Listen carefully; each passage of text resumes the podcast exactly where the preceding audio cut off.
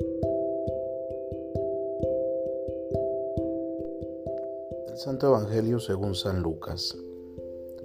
En aquel tiempo los pastores fueron a toda prisa hacia Belén y encontraron a María, a José y al niño recostado en el pesebre. Después de verlo, contaron lo que se les había dicho de aquel niño, y cuantos los oían quedaban maravillados. María por su parte guardaba todas estas cosas y las meditaba en su corazón. Los pastores se volvieron a sus campos alabando y glorificando a Dios por todo cuanto habían visto y oído, según lo que se les había anunciado. Cumplidos los ocho días, circuncidaron al niño y le pusieron el nombre de Jesús, aquel mismo que había dicho el ángel antes de que el niño fuera concebido. Palabra del Señor.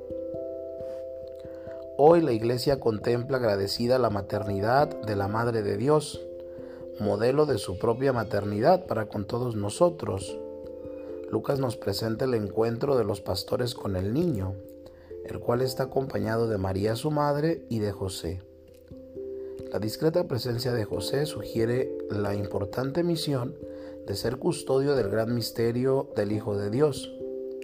Todos juntos, pastores, María y José, con el niño acostado en el pesebre, son una imagen preciosa de la iglesia en adoración.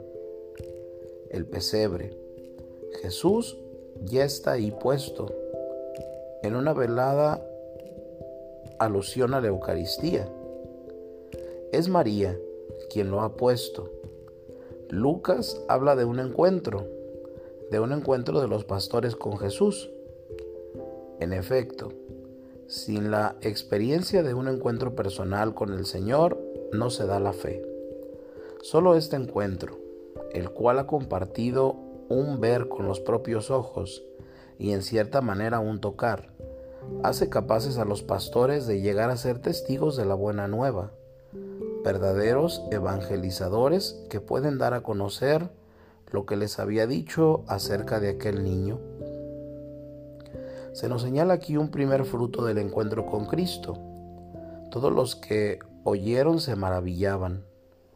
Hemos de pedir la gracia de saber suscitar este maravillamiento, esta admiración en aquellos a quienes anunciamos el Evangelio. Hoy todavía, un segundo fruto de este encuentro. Los pastores se volvieron glorificando y alabando a Dios por todo lo que habían visto y oído. La adoración del niño les llena el corazón de entusiasmo por comunicar lo que han visto y oído, y la comunicación de lo que han visto y oído los conduce hasta la plegaria de alabanza y de acción de gracias, glorificando al Señor. María, maestra de contemplación, dice el Evangelio que guardaba todas estas cosas y las meditaba en su corazón. Ella nos da a Jesús, cuyo nombre significa Dios salva. Su nombre es también nuestra paz. Acojamos en el corazón este sagrado y dulcísimo nombre y tengámoslo frecuentemente en nuestros labios.